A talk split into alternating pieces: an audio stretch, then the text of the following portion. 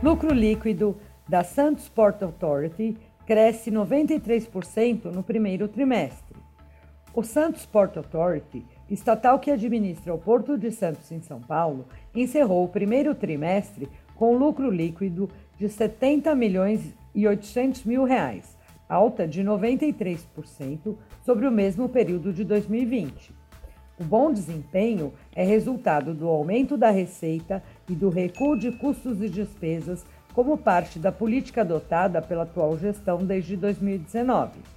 Esse esforço permitiu à Santos Port Authority encerrar o trimestre com uma posição de caixa de quase 940 milhões de reais, um acréscimo de 45,9% em relação ao primeiro trimestre de 2020. Com isso, a estatal proporá ao Ministério da Infraestrutura, pasta a qual é vinculada, o cancelamento de todos os valores a título de restos a pagar relativos às ações de investimento em curso. Com o cancelamento dos restos a pagar vigentes e a devolução de valores enviados pelo governo federal para ações de investimentos pendentes de execução, a decisão da Santos Port Authority resultará em economia de mais de 250 milhões de reais aos cofres da União nos próximos anos. Os novos investimentos passarão a ser custeados por caixa próprio da empresa. Assinado o contrato de arrendamento de terminal portuário de Paranaguá, no Paraná. Entre os portos mais movimentados do país, o Porto de Paranaguá, no Paraná, teve assinado nesta terça-feira, dia 18, o contrato de arrendamento do terminal portuário Par 12. O local atenderá a movimentação e armazéns de veículos. Resultado de leilão promovido em dezembro de 2020, o terminal foi arrematado por 25 milhões de reais em outorga pela Ascensos Gestão e Participação. A assinatura do contrato ocorreu em cerimônia no Ministério da Infraestrutura com a participação do ministro da Infraestrutura, Tarcísio Gomes de Freitas, representantes da empresa e governadores. São esperados 22,2 milhões de reais em recursos privados, de acordo com o Ministério. O recurso será investido na movimentação e armazenagem de autoveículos, como veículos comerciais leves, caminhões, tratores e ônibus no terminal e também poderá contribuir com ações de controle de qualidade, abastecimento, troca de peças, reparos, pesagem, limpeza, entre outras. O Porto de Paranaguá, que tem se destacado estado na vanguarda, segunda maior movimentação do Brasil, ajudou e enfrentou a questão da crise sanitária com muita velocidade, com muita diligência e conseguiu manter suas operações. Foi o primeiro porto a conquistar do governo federal a autonomia para a gestão. E mais uma vez apresenta uma ousadia que vai ser o primeiro porto a ter uma concessão de manutenção de canal, afirmou o ministro da Infraestrutura, Tarcísio Gomes de Freitas. De acordo com o Ministério, até o fim de 2022, outros cinco projetos de arrendamento devem assegurar mais de um bilhão de reais em melhorias e capacitação no Porto Paranaense. O programa quer incentivar empreendedorismo entre os jovens. O Horizontes é um programa que foi instituído em portaria no ano passado.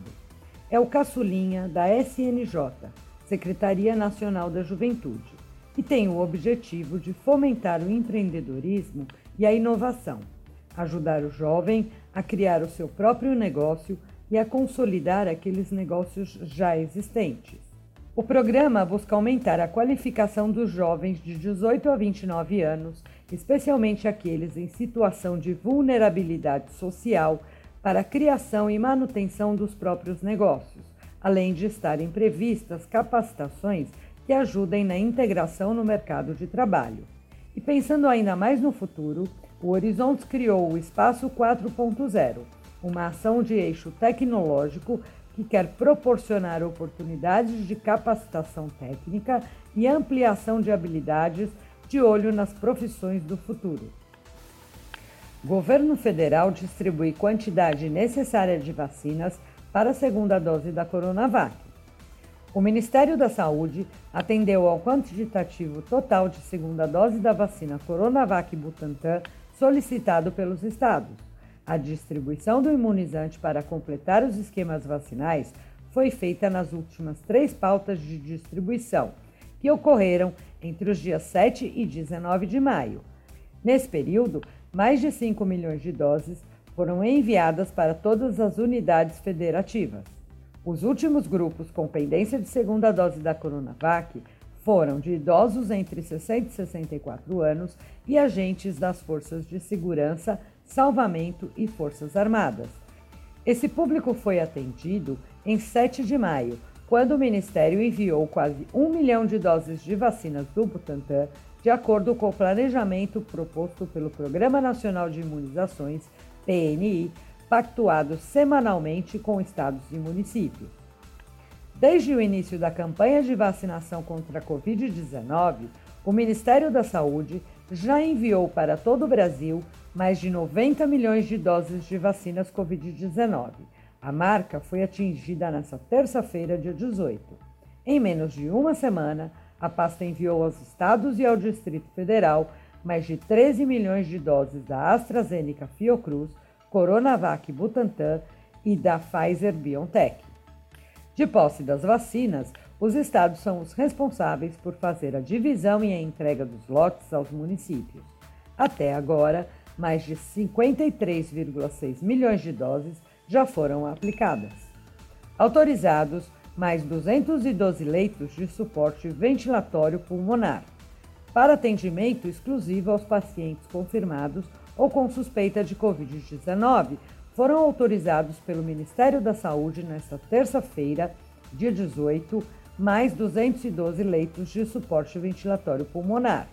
A medida reforça o atendimento em hospitais especializados, unidades mistas, hospitais de pequeno porte, pronto-socorros, unidades de pronto atendimento, hospitais de campanha e hospitais gerais que atendem pelo Sistema Único de Saúde, o SUS. As autorizações, em caráter excepcional e temporário, são destinadas para o Distrito Federal e para os estados do Amazonas, Bahia, Ceará, Goiás, Maranhão, Minas Gerais, Paraíba, Paraná, Rio Grande do Sul, Rondônia, Santa Catarina e São Paulo. A pasta investirá mensalmente mais de 3 milhões de reais nas novas autorizações. Somente em 2021 já foram autorizados mais de 3.300 leitos de suporte ventilatório pulmonar. O investimento é de mais de 62,1 milhões de reais.